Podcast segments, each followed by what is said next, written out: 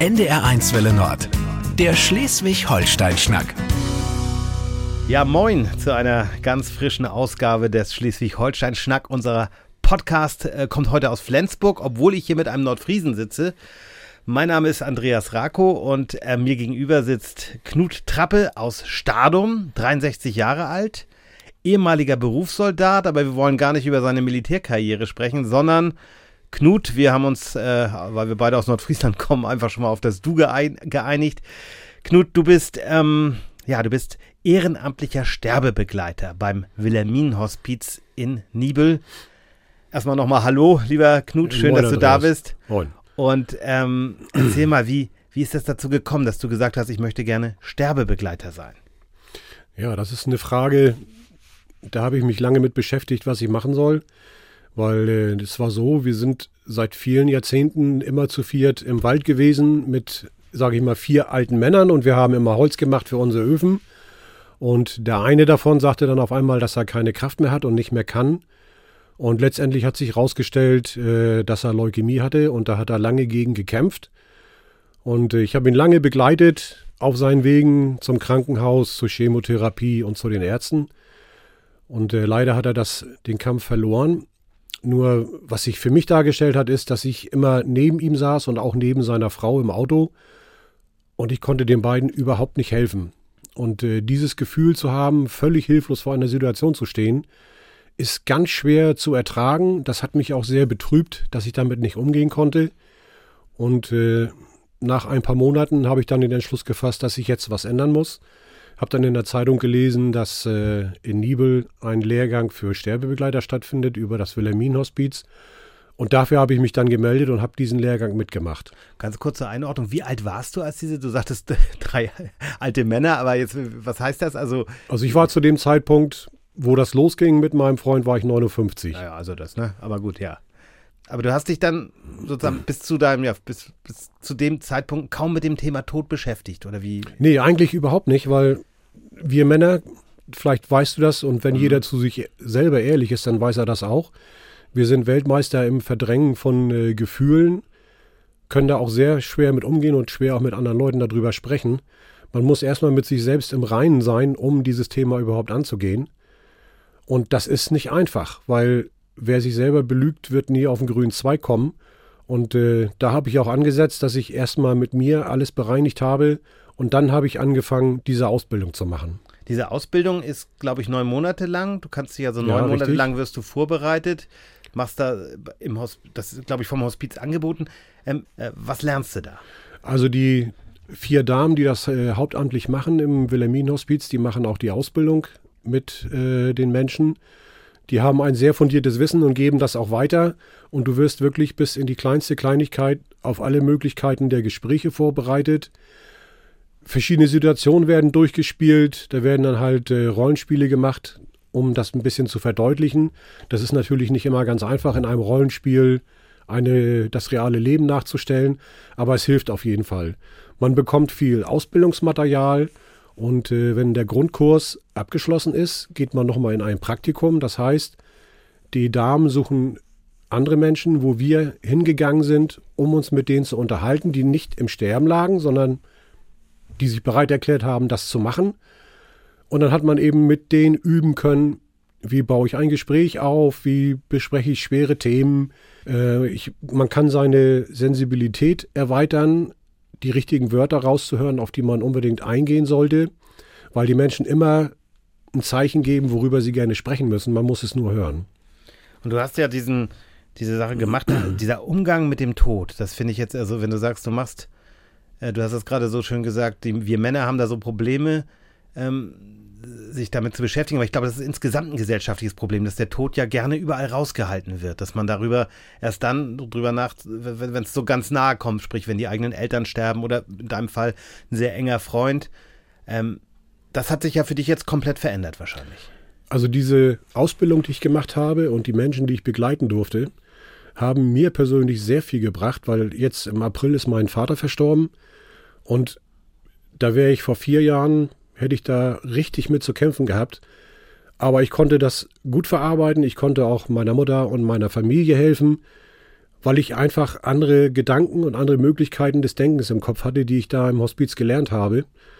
Und äh, das ist ein Fundament, auf dem man aufbauen kann und man kann versuchen, den anderen das zu vermitteln.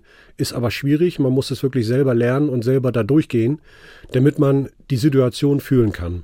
Nun kannst du in so einem Podcast uns nicht nur einen Schnellkurs geben, das kann keiner erwarten, das dauert nicht umsonst neun Monate. Aber kannst du vielleicht so einen Tipp mal mitgeben? Ähm, was ist so der, der Grundgedanke zu sagen, wie kann ich äh, mit solchen Situationen gut umgehen? Äh, ja, das Wichtigste ist äh, Selbstreflexion. Wenn ich mich morgens im Spiegel angucke und ich kann nicht, mich nicht über meinen Anblick freuen, dann ist irgendwas schief. Oder irgendwas läuft schief. Das, was ich vorhin sagte, man muss mit sich selbst zu 100% im Rein sein und sich nicht selber belügen. Erst dann hat man die Kraft, Probleme von anderen Menschen auf die eigenen Schultern zu nehmen, um mit denen an diesen Problemen zu arbeiten. Das ist eigentlich die Basis, die auf jeden Fall stimmen muss. Ihr seid ja im Wilhelminenhospiz in Nibel ähm, 60 ehrenamtliche SterbebegleiterInnen, muss man sagen, mhm. weil es sind vor allem Frauen. Ihr seid nur aktuell zwei Männer. Woran liegt das, deiner Einschätzung nach? Und ihr sucht ja auch gerne oder würdet ja gerne mehr Männer für diese, dieses schöne Ehrenamt gewinnen. Woran liegt das? das? Du hast es im Grunde schon gesagt, aber. Ja, es ist tatsächlich so. Also Frauen haben die Gabe, die wir Männer nicht so leicht äh, besitzen oder finden können in uns selber, dass sie viel leichter und sensibler Situationen erfassen können und darüber sprechen können. Man sagt ja auch beim Sterben oder auch bei der Trauerbegleitung, ein Mann denkt sich durch die Trauer und eine Frau fühlt sich durch die Trauer. Mhm. Und genau so ist es auch. Ich weiß nicht, ob du das kennst, wenn du mit deiner Frau sprichst, du erzählst ihr irgendwas, das nimmt sie ganz anders auf, als wenn du mit einem Freund darüber sprichst. Mhm. Weil Männer anders denken und anders fühlen. Natürlich nicht alle, es gibt immer Ausnahmen, das ist gar keine Frage. Aber ganz oft ist es so, dass wenn wir beide uns unterhalten, irgendwo beim Bierchen und sprechen über Themen, da gibt es oft Themen, da brauchen wir uns nur angucken, da wissen wir schon, was gemeint ist. Mhm. Bei Frauen funktioniert das nicht. Die gehen da mit einem ganz anderen äh, Gefühlsschema ran und können es teilweise auch viel besser bearbeiten wie wir. Für uns ist es wirklich Arbeit im Kopf, äh, Gefühle zu regeln. Für Frauen ist das ein bisschen einfacher. Denkst du denn jetzt ein bisschen weiblicher auch? Oder ist das Nö, das hat mit weiblich Denken nee. nichts zu tun. Ich okay. lasse einfach mehr Gedanken zu, okay. die ich vorher verdrängt habe. Weil da war eine Schublade, die wurde dann aufgemacht, dann habe ich gedacht, dann wurde die Schublade wieder zugemacht und dann war das auch zu Ende. Und heute nehme ich die Gedanken mit, denke das weiter und kann auch während der Gespräche die äh, Gedanken in meinem Kopf arbeiten lassen, damit ich auf die Situation richtig reagieren kann. Und ich weiß ja, du hast auch schon eine Frau begleitet. Du bist ja seit 2019 äh, ehrenamtlicher mhm. Sterbebegleiter, gerade eine blöde Zeit gewesen, weil dann kam ja auch relativ ja, schnell genau. Corona. Aber du hast jetzt gerade erst vor kurzem eine Dame begleitet. War das schon was anderes, wenn man jetzt eine Frau begleitet bei diesem ja nicht ganz einfachen Weg? Es gab einen ganz gravierenden Unterschied. Ich wurde ja von äh, Heike vorgestellt bei der Dame und es hat drei Sätze gedauert und ich habe gemerkt, dass es funktioniert. Und bei Männern war es bis jetzt immer so, man muss erst über belanglose Sachen sprechen, mhm. um einen gemeinsamen Draht und einen gemeinsamen Weg zu finden. Und das hat bei der Frau, die ich begleiten durfte, war das nach drei Sätzen klar, dass es funktioniert. Und ich habe sie dann gefragt, es ging ihr ganz genauso. Also ja, und ähm, ist das denn, ist man denn schnell per Du? Ich meine, in Nordfriesland sind wir ja, haben wir ja schon drüber gesprochen. Ja, genau. Schnell per Du. Aber es gibt ja auch Menschen, die sagen, ich möchte per Sie bleiben. Ist das ganz unterschiedlich? Oder das ist völlig unterschiedlich. Also da, das muss man auch fühlen in der Situation. Normalerweise bieten wir von uns aus das Du auch nicht an. Da warten wir, bis die mhm. Menschen das machen, die wir begleiten. Es kommt irgendwann wahrscheinlich, aber das ist völlig unterschiedlich. So wie jede Begleitung ist einzigartig. Man kann nie sagen, das lief so wie bei der oder das lief so wie bei der. Das ist immer unterschiedlich. Und ich kann mir vorstellen, es ist ja wahrscheinlich auch sehr unterschiedlich, worüber gesprochen wird. Das wird ja auch mal so ganz belangloses sein. Mensch, wie ist das Wetter heute?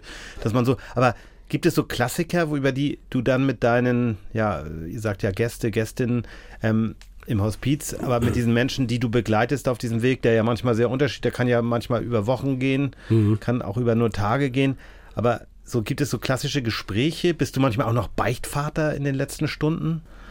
Also wir unterliegen natürlich dem äh, der Verschwiegenheitspflicht, das ist gar keine Frage. Ja. Aber auch hier kann man, kann ich auch wieder sagen, Männer und Frauen sind da auch unterschiedlich. Mit Männern sprichst du ganz oft lange über Belangloses. Mhm über Sport, über die Arbeit, die man früher gemacht hat, welches Auto man gefahren hat, über solche Sachen. Und irgendwann kommt der Punkt, kommt der Ansatz meistens von dem Menschen, den man begleitet, und dann hörst du, oh, jetzt hat er gerade mal was völlig anderes gesagt. Da kannst du nochmal nachhaken und dann ist er auch bereit, darüber zu sprechen. Wie nah kommst du ran an die Menschen? Das ist ja auch wahrscheinlich unterschiedlich. Aber ich kann mir so vorstellen, ich versuche mich gerade in diese Situation mhm. des, des Sterbenden reinzufühlen, zu sagen, das ist so mein letztes, was ich auf der Welt noch habe, möglicherweise, wenn ich jetzt nicht an ein Jenseits genau. glaube. Genau. Dann ist, bist du sozusagen der letzte Mensch, mit dem ich vielleicht, es sei denn, es, natürlich kommen auch nochmal Angehörige, aber es ist ja trotzdem auch immer wichtig, dieses, dieses, du bist Begleiter. Das heißt also, bist du denn nicht, äh, klar, ich will jetzt keine Geheimnisse hören, aber kommt sowas auch vor, dass jemand sagt, ja, ich muss dir sagen, ich habe ganz schreckliche Dinge getan oder ich habe.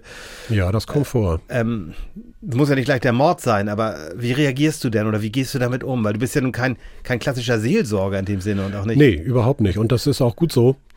Äh, mein Grundsatz ist sowieso, ich gehe zu jedem Menschen ohne irgendeinen Vorbehalt. Egal, was ich vorher gehört habe, egal, was der angestellt hat oder wie schlecht er seine Frau behandelt hat, das spielt für mich überhaupt gar keine Rolle, weil es nicht um diese Sachen geht, die in der Vergangenheit waren, sondern das geht darum, wo der Mensch sich jetzt befindet. Und jeder hat irgendwo Geheimnisse und als Begleiter kriegst du diese Geheimnisse oft erzählt. Natürlich nicht bei jedem. Es gibt auch Menschen, die sind sehr verschlossen und bleiben auch so. Mhm. Aber es gibt auch Menschen, da merkst du, die fangen richtig an zu sprechen, weil sie es loswerden wollen. Und erwarten war, die denn von dir manchmal auch so ein bisschen Vergebung, so dass du, ach komm, so schlimm war das nicht oder geht es gar nicht darum? Nein, das ist auch gar nicht unsere Aufgabe. Wir sind da auch äh, gehalten, völlig neutral zu sein. Mhm. Wir sprechen auch nicht darüber, was hast du dem angetan oder was hast du der angetan. Das ist gar nicht Gegenstand der Diskussion, sondern es geht darum, dass der Mensch sein, das, was ihm auf der Seele liegt, loswerden kann. Und es sind durchaus Sachen wie, ja, ich habe Menschen betrogen und ich habe Geld geklaut und mhm. ich habe meine Frau betrogen, so wie du vorhin schon sagtest. Mhm. Das gibt es alles, ja. Aber das wird nie irgendwo rauskommen und auch äh, wenn wir zu den Menschen gehen, ich sage immer beim ersten Mal, alles, was wir besprechen, das ist nur zwischen ihren Ohren und meinen Ohren. Ja. Das geht nirgendwo hin, das wird nie einem gesagt, nie einem erzählt. Und darauf verlassen sich diese Menschen natürlich auch. Und wenn du jetzt, gibt es einen Unterschied? Du bist ja, wie gesagt, Wilhelmin-Hospiz, äh, die Einrichtung in Nibel, elf Betten gibt es dort aktuell. Ja. Und ähm, wenn du, gibt es da einen großen Unterschied zwischen der ja, Arbeit im Hospiz oder wenn du, ich sag mal, wenn, keine Ahnung, der Bauer aus dem Lübkekog oder der, keine Ahnung, der Wirt aus, aus Dagebüll oder der Lehrer aus Nibel lieber zu Hause sterben möchte, ähm, gibt es da einen Unterschied, ob du da diese Gespräche in den ja, in den eigenen vier Wänden führst oder ob das im Hospiz ist, was ja wirklich auch schöne Zimmer hat, wo es ja auch wirklich eine, ja, kann man es ruhig so sagen, lebensbejahende Atmosphäre ist. Ne? Ja, da gibt es tatsächlich Unterschiede, weil äh, die Menschen sich sehr oft zu Hause viel, viel wohler fühlen, mhm. weil das ist eine bekannte Umgebung. Da fällt das Sprechen einfach leichter. Noch leichter ist das, wenn man mit den Menschen auch allein ist und die Zugehörigen eventuell nicht zu Hause sind, sondern zum Einkaufen gehen oder im Garten sind, dann ist man wirklich völlig alleine. Das schafft eine vertrauensvolle Atmosphäre. Der große Vorteil, so wie du sagst, im Hospiz, die Menschen bekommen da wirklich alle Pflege und alles, was überhaupt nur möglich ist. Und der Zeitansatz für die Menschen dort ist ja auch höher wie im Pflegeheim. Deswegen ist die Versorgung ja auch viel besser. Mhm.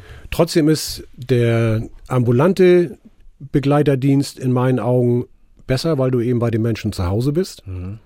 Das ist die gewohnte Umgebung. Die Frau kann schnell mal reinkommen oder der Mann, je nachdem. Es ist ein kleines bisschen einfacher und die Menschen sind ein bisschen offener, als wenn du sie im Pflegeheim besuchst oder im Hospiz besuchst. Nun bekommt ja nicht jeder automatisch einen Sterbebegleiter, denke ich mal. Das ist ja, es gibt ja viele Menschen, die sterben einfach zu Hause. Ähm, was muss ich tun? Also sage ich mal, wenn ich jetzt merke, okay, ich bin sterbenskrank, bekomme vielleicht einen Hospizplatz oder kann, habe den Luxus, ähm, zu Hause sterben zu können, weil das alles funktioniert was muss ich persönlich tun, um ja eine Sterbebegleitung zu bekommen? Du musst es eigentlich nur sagen. Okay. Oder der Arzt sagt es oder deine Angehörigen sagen das. Also wenn derjenige, der zu begleiten ist, diese Äußerung tut, er möchte gerne einen Hospizbegleiter haben, wenn er denn überhaupt weiß, dass es sowas gibt. Ja, Deswegen ja. versuchen wir das ja immer bekannt zu machen, weil auch die Sterbebegleitung ist völlig kostenlos. Ja. Genauso wie die Trauerbegleitung. Oder für denjenigen auch der Aufenthalt im Hospiz. Das kostet ja demjenigen nichts. Das ist aber nicht bekannt. Nun machst du das ja, das haben wir noch schon ein paar Mal gesagt, das ist ein Ehrenamt. Das heißt, du kriegst, wenn überhaupt mal vielleicht eine Aufwandsentschädigung oder ähm, ja, Kilometergeld oder also es Mhm. wird sicherlich Unkosten, ne? Du sollst ja kein Geld mitbringen, nehme ich mal an. Aber das ist ein Ehrenamt. Und was, du nimmst ja wahrscheinlich, so schätze ich dich jetzt mal ein, viel da für dich selber auch mit, weil du machst das ja auch, weil, du Freude dran hast. Aber du gibst ja auch un, unfassbar viel, weil das ja auch Kraft kostet, nehme ich an. Passiert es dir oft, dass du das, äh, wie man so oft auch bei, bei Ärztinnen oder auch bei Pflegern sagt, ähm, die nehmen das mit nach Hause manchmal und versuchen das professionell eben zu sehen. Ich will das nicht jedes Mal mit nach Hause zu nehmen, aber ich kann mir das vorstellen, es ist ja ein großer Unterschied, ob ich jetzt einen, keine Ahnung, 90-jährigen Mann habe, der ein erfülltes Leben hatte und der jetzt vielleicht auch sagt, es ist gut so, ich freue mich jetzt auch, dass das Leben zu Ende geht, weil dann ist die Last auch weg, ne, mit einer schweren Krankheit vielleicht. Oder wenn du einen jungen Menschen hast, keine Ahnung, d- d- der ja, jünger ist als du oder in deinem Alter, wo man sagt, das ist eigentlich noch nicht so weit. Das ist ja wahrscheinlich ein Unterschied, oder? Also erst einmal möchte ich sagen, dass das Wort Ehrenamt hier wirklich die Wurzel findet, weil das ist wirklich eine Ehre, die Menschen begleiten zu können. Hm, Ich muss kurz nachdenken. Äh, völlig in Ordnung. Also Deine Frage war zu lang. meine Frage war zu lang. Nein, aber Ich hatte, ich hatte am Anfang hatte ich das äh, genau was. Ach so, jetzt weiß ich das wieder. Okay, also das ist eine Ehre, die Menschen zu begleiten, das ist gar keine Frage. Und äh, was ich für mich damit rausnehme, ist, wenn du mit dem Menschen sprichst oder auch nur sitzt und dich anguckst und du Ja. siehst die Dankbarkeit in den Augen, das ist für mich Geld genug. Da muss ich, Nee. oder das ist mit Geld gar nicht zu bezahlen. Ich glaube, darauf wollte ich gar nicht hinausknusen, sondern ich wollte eher so dieses, du nimmst, es nimmt dich ja auch vielleicht manchmal mit, weil das sehr hart ist, auch manchmal so Menschen, die, viele, es ist ja auch große Traurigkeit oft da. Ja. Wenn vielleicht die Angehörigen, ich stelle mir das so gerade vor, ich habe das im Freundeskreis gehabt, die haben ihr Kind verloren, eine junge Frau in den 20ern, ne, und, und das ist einfach, da- die sind untröstlich erstmal, ne, und und das ist ja etwas, was du dann vielleicht auch erlebst, auch wenn du vielleicht diesen Fall nicht selber betreut hast, aber es gibt ja andere Fälle, wo es vielleicht auch so ist, wo du sagst, naja, es ist eben nicht am Ende eines erfüllten Lebens, sondern man, da wird jemand mitten rausgerissen. Ja, man nimmt das mit, ja, aber hier kommt der Unterschied Mann-Frau wieder zum Tragen, bei mir jedenfalls, weil dann bin ich wieder ganz prima im Verdrängen. Okay. Das heißt aber nicht, dass ich es verarbeitet habe. Aber ich kann es dann dadurch, oder das, was ich gelernt habe, mit diesen Situationen umzugehen, damit kann ich das verarbeiten. Und selbstverständlich ist meine Familie da eine Stütze. Meine Frau und meine große Tochter sind beide Krankenschwestern, die haben ein sehr gutes Verständnis dafür. Meine kleine Tochter ist Erzieherin, kann da auch mit umgehen. Soziale Familie seid ihr da. Ja, und äh, der Rückhalt kommt natürlich aus meiner Familie, ist keine Frage. Natürlich am meisten von meiner Frau, weil sie halt auch immer da ist und wir sprechen auch viel, aber dieses Sprechen ist für die Selbstreflexion und nicht über die Patienten oder, oder ne, Patienten ist das falsche Wort, nicht für die Gäste, Genau, ja. sondern es geht da um mich, dass ich mich selber, dass ich praktisch gespiegelt werde von meiner Frau. Wie gehe ich damit um? Wo kann ich noch was machen, damit es einfacher ist? Aber kriegst du, wenn du Bedarf hättest, kriegst du auch vom Hospiz Hilfe, wenn du sagst, ich kann das jetzt ganz schwer. Wir haben regelmäßig Supervision und da sprechen wir diese Themen an. Da sitzen wir dann sechs, sieben, acht, neun Leute. Jeder spricht an, was er gerade so gemacht hat. Und da werden diese Probleme besprochen und da werden auch Lösungen gefunden. Wir haben es ja anfangs erwähnt, du bist ähm, sehr lange bei der Bundeswehr gewesen, 34 Jahre bis 2014, dann bist du aus dem aktiven Dienst ausgeschieden sozusagen. Du warst Berufssoldat in der ganzen Welt, kann man ruhig sagen. Richtig? Deine Kinder sind, ich glaube, eine Tochter ist sogar in den USA geboren, Ja, genau. könnte sogar Präsident werden, nein, Präsidentin. Äh, naja, gut, das wollen wir nicht vertiefen, aber ähm, nein, was ich damit sagen will, du bist viel in der Welt rumgekommen und du hast mir auch vor dem Gespräch, das können wir so viel Transparenz können wir sagen, du möchtest nicht über die Einsätze sprechen. genau. Ähm, da hast du deine guten Gründe, deswegen will ich da auch gar nicht Mhm. nachbohren. Aber auch das ist ja ein Beruf, ähm, Soldat, ne? Du bist Soldat geworden in einer Zeit, wo wir äh, ja am Kalten Krieg Kalten hatten. Krieg hatten, Genau. wo es- irgendwie so, ja, wo aber die, wo man eigentlich noch weit davon entfernt war, dass die Bundeswehr mal eingesetzt werden muss. Und dann gab es ja später auch Möglichkeiten, die Bundeswehr einzusetzen. Das heißt, ähm, und du, du, du bist ähm, auch an, an, an allen möglichen Orten in der Welt stationiert gewesen. Inwieweit hat das auch für dich eine Rolle gespielt, diese Zeit bei der Bundeswehr, für das, was du jetzt machst? Oder hat das gar keine Rolle gespielt? Doch, das hat schon eine Rolle gespielt. Ich möchte dazu nochmal sagen, also Anfang der 80er Jahre waren wir schon kurz davor, in den Krieg zu gehen, weil da war ja die äh, Kuba-Krise. Ja, das war aber der, das waren ja die 60er Jahre dann. Ne? Nee, nee, nee, das war 82, 83. 82, 83 hatten wir aber dann doch die. Da war das kurz davor, dass der Kalte Krieg wirklich nochmal zum Aus ja. oder der Krieg zum Ausbruch kommen kann. Ja. Aber egal, wir machen ja keinen kein nee, Geschichtsunterricht okay, aber, aber, es gab auf jeden Fall immer wieder Krisen, auch in den 80ern. Dann starben ja, ja die Sowjetführer, dann Gorbatschow kam ja dann erst 85. Ne, aber aber auf, um auf, äh, auf deine Frage zurückzukommen. Ja. Äh, wo das bei der Bundeswehr mit den Einsätzen losging, hat sich der Bund natürlich auch Gedanken gemacht, wie kann ich meine Soldaten auffangen, die aus dem Einsatz zurückkommen. Ja, ja. Und das ist natürlich ein ganz schwieriges Thema, was wo eigentlich auch die Erfahrung gefehlt hat, weil die Kriegsgeneration ja schon weg war. Ja. Letztendlich war das dann so, dass äh, es äh, Lehrgänge gab, einen sogenannten Gesprächsführerlehrgang, das ist ein schöner Bundeswehrausdruck, ja, wo man eben gelernt hat, ja. ein Gespräch zu führen mit einem Soldaten, der aus dem Einsatz zurückkommt, mhm. um vielleicht die Chance zu haben, festzustellen, braucht er Hilfe, in welche Richtung muss die Hilfe gehen, wo muss man ansetzen, was sollte man in die Wege leiten. Mhm. Das hat mich schon beeinflusst, weil auch damals habe ich viel drüber nachgedacht, wenn ich mit Soldaten gesprochen habe, die aus dem Einsatz wiederkamen, weil die auch völlig unterschiedliche Erfahrungen gemacht haben und es nicht so einfach ist, die Menschen zum Sprechen zu bringen. Mhm. Weil viele hat es auch wirklich belastet und die haben auch Hilfe gebraucht. Und Gott sei Dank ist das ja auch alles angelaufen bei der Bundeswehr. Also das, war, war eine Zeit, die dich ja wahrscheinlich auch äh, ja, geprägt hat, wenn man so lange unter, äh, bei der Bundeswehr war und auch vielleicht ja im Einsatz war. Aber würdest du im Nachhinein, in der Rückschau jetzt zu sagen, war das, war das gut, Soldat zu werden oder hast du da jetzt im Nachhinein auch manchmal gezweifelt, ob das für dich gut war?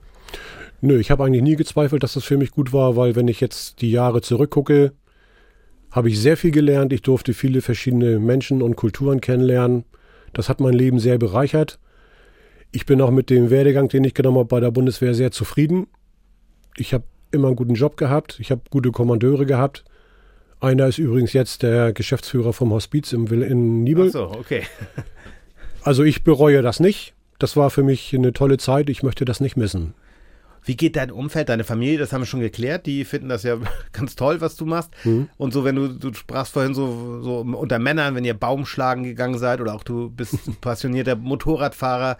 Ähm, das ist ja, sag ich mal so, in so einer harten Männerwelt, aus der viele Männer deiner Generation, ich bin vielleicht gerade mal zehn Jahre jünger, aber ich meine so diese, diese, ne, du bist mhm. 1960 geboren der harte Mann, das spielt schon eine Rolle irgendwie, ne? Oder erlebst du das in deinem Freundeskreis, in deinem Bekanntenkreis? Oh Mensch, was, was machst du denn da? Natürlich, das ist das typische Erziehungsbild von ja. meiner Generation. Männer weinen nicht und Jungs weinen nicht und bei der Bundeswehr gibt es das nicht und wir sind halt so erzogen worden und sind da reingewachsen. Aber mittlerweile sind alle meine Kollegen, mit denen ich spreche, auch über die Arbeit im Hospiz, die finden das alle gut, sagen alle, das könnte ich nicht. Ich sage, du könntest das bestimmt, du solltest vielleicht mal die Ausbildung machen und die, mhm. mit dir arbeiten, dann, dann klappt das vielleicht. Aber im Grunde hast du schon recht, das ist so die Generation, die erzogen wurde, das wird verdrängt, da wird nicht drüber geschnackt. Und äh, kümmere dich da mal nicht drum. Also dieses, das wird, aber, aber du äh, kriegst doch, denke ich mal, das würde ich jetzt einfach mal so, so voraussetzen mhm. oder unterstellen, viel Zuspruch dafür auch, oder? Also Keine Frage. Also der Zuspruch ist wirklich groß. Viele sagen mir, ich habe echt Achtung vor dir, dass du das machst. Ich könnte das nicht, wie das eben so oft gesagt wird.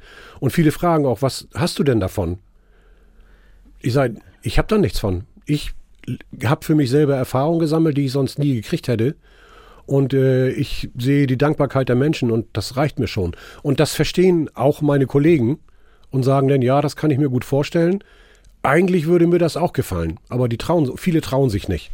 Nee, kann ich, ja, kann ich nachvollziehen. Aber ich finde es sehr, sehr, sehr spannend und, und, auch sehr interessant. Und wie du das auch erzählst, ähm, wir haben ja schon drüber gesprochen, über das Beichten, dass vielleicht die kleinen oder großen Sünden mhm. am Ende des Lebens nochmal auf den Tisch kommen. Gibt es auch Situationen, wo du das, ich will es mal jetzt so ein bisschen überspitzt sagen, die wenigsten Menschen bereuen später, unterstelle ich mal einfach, oder habe ich auch selber Erfahrungen schon gesammelt, dass sie am Ende ihres Lebens nicht bereuen, oh, ich habe ja ähm, äh, zu viel gearbeitet äh, oder sagen eher, sie haben zu viel gearbeitet oder haben zu wenig gearbeitet, so rum, tut mir leid, das habe ich falsch gedacht. Aber dieses zu sagen, oh, ich, ich hätte mal noch öfter im Büro oder auf meiner Arbeit sein sollen, das ist wahrscheinlich eh, eher nicht das Problem, oder? Nee, nee eher das Gegenteil. ja, also das, und was sind noch so klassische Sachen gibt es, wo man einfach so, jeder versucht ja, wenn, also mir geht es so, wenn ich drüber nachdenke, mhm. wenn mal, wenn ich jetzt erfahren würde, ich habe eine schwere Krankheit, mein Leben ist zu Ende, dann reflektiert man ja schon so, hm, habe ich das und das. Und deswegen ist so oft mein, wenn, wenn mich Leute fragen, oh, soll ich jetzt diese Reise machen oder dass mir irgendwas Schönes gönnen? Also es geht jetzt nicht darum, irgendwelche Vermögen auszugeben, aber zu sagen, ach, soll ich mhm. das gute Essen da mal genießen oder soll ich die, den, das Wochenende nach Berlin fahren oder was? Sage ich äh, ganz, ganz oft so, ja Mensch, man bereut meistens die Dinge, die man nicht gemacht hat. Sondern, ja, das ja. ist richtig, aber du wirst es sehen, je mehr oder je, je mehr man krank wird oder je weniger man machen kann, desto demütiger wird man ja. und desto mehr schätzt man die Kleinigkeiten im Leben. Das mhm. fängt an mit morgens aufstehen und sich einen Kaffee machen und aus dem Fenster gucken. Mhm. Oder man guckt in die Sonne, weil die Sonne scheint. Oder es schneit draußen und man kann das sehen. Die Menschen werden wirklich bescheiden und die Wünsche sind gar nicht so groß. Der Wunsch, der immer vorne steht, ist natürlich, ich möchte gesund bleiben und noch länger leben. Mhm. Und äh, wenn du auf dem Weg des Sterbens bist, gehst du ja durch verschiedene Phasen. Und irgendwann kommt die Phase, wo du es einfach akzeptierst und dann bist du an dem Punkt, wo du das bisschen, was du noch kannst, wirklich genießen kannst. Und ja. Und das ist, ist wahrscheinlich auch völlig altersunabhängig oder kann ich mir das gar nicht so. Das ist, hat mit dem Alter nichts zu tun, das hat mit der Krankheit nichts zu tun, auch mit dem Geschlecht hat das nichts zu tun. Jeder Mensch ist da anders und jeder Mensch sieht seine Welt dann auch mit völlig anderen Augen. Und da muss man jedes Mal, wenn man dort sitzt und mit den Menschen redet, muss man warten, bis der Hinweis kommt, das würde ich gerne nochmal machen und dann versucht man das klar zu machen. Es gibt ja den, den Wünschebus, mhm. der kann kommen und wenn du sagst, ich möchte noch einmal nach Römm an Strand, dann fährt er mit dir nach Römm an Strand. Mhm. Oder ich möchte noch mal ein Fischbrötchen essen irgendwo. Diese Wünsche werden dann erfüllt von diesem Wünschebus. Das ist eine tolle Einrichtung. Aber glaube mir, die Wünsche werden echt bescheiden und klein, weil man schon mit wenig zufrieden ist. Also, dass du einfach sagen kannst, äh, ja, und dieses zu ermöglichen. Und diese Gespräche, die du da führst, die sind ja, das haben wir schon jetzt mehrfach angesprochen, sehr unterschiedlich und das Richtig. ist auch manchmal tagesaktuell wahrscheinlich, dass man jetzt über das und das spricht, was ja, gerade genau. passiert ist. Ähm, äh, wie ist das, wenn du jetzt ein Gespräch, ja, du bist, äh, begleitest jemanden einen Tag lang und wenn es gut läuft, kann man vielleicht nochmal rausgehen, wenn gerade die Sonne scheint oder mhm. ähm, verabschiedet man sich da jeden Tag oder weil man, äh, es ist ja für die Menschen, für die Gäste gar nicht klar, ob sie den nächsten, nicht immer klar, ob sie den nächsten Tag. Nee, das ist völlig richtig. Da machen wir auch keine lange Planung im Voraus, wir selber nicht und auch mit den äh, Menschen nicht, die wir begleiten.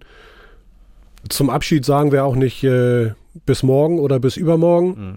Sagt, okay, ich gehe jetzt und ich komme wieder. Ist dir das recht, wenn ich wiederkomme? Dann macht man vielleicht noch einen Tag aus, wenn es passt.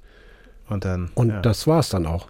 Aber entstehen da denn, ich suche jetzt das, den richtigen Begriff, ist das denn so eine, so eine, so schon so ein bisschen so eine Freundschaft auf Zeit, die da dann auch entsteht, oder ist das ja. zu, zu groß gesagt? Die meisten Begleitungen sind eigentlich immer nur Wochen.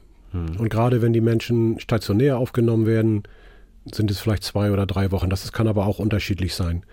Den ersten Herrn, den ich begleitet habe, den habe ich äh, sechs Monate begleitet. Oh ja. Es war nachher so, wir haben uns am Anfang gesiezt, war alles ganz normal, haben schnell festgestellt, dass wir in vielen Sachen gleich denken, dann haben wir uns geduzt irgendwann.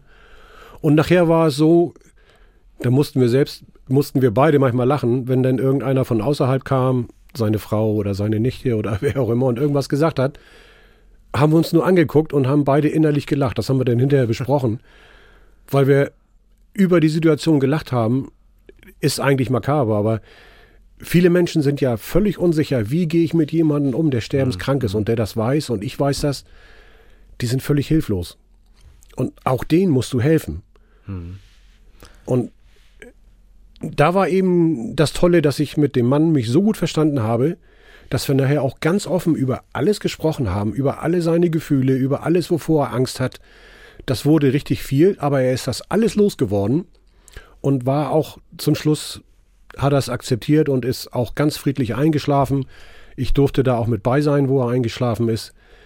Das war für mich ein ganz tolles Erlebnis und ja, da entsteht schon eine gewisse Freundschaft. Knut, ich könnte noch ewig mit dir weitersprechen. Vielen Dank, dass du dir die Zeit genommen hast für unseren ja, Schnack. Es hat sich wirklich gut angefühlt, mit dir zu sprechen. Ich wünsche dir alles Gute und dass du weiterhin ja, diese, diese positive Energie in diesem ganz, ganz wichtigen Ehrenamt mitnehmen kannst. Danke dir. Alles klar. Vielen Dank, Andreas. Danke. Tschüss. Tschüss.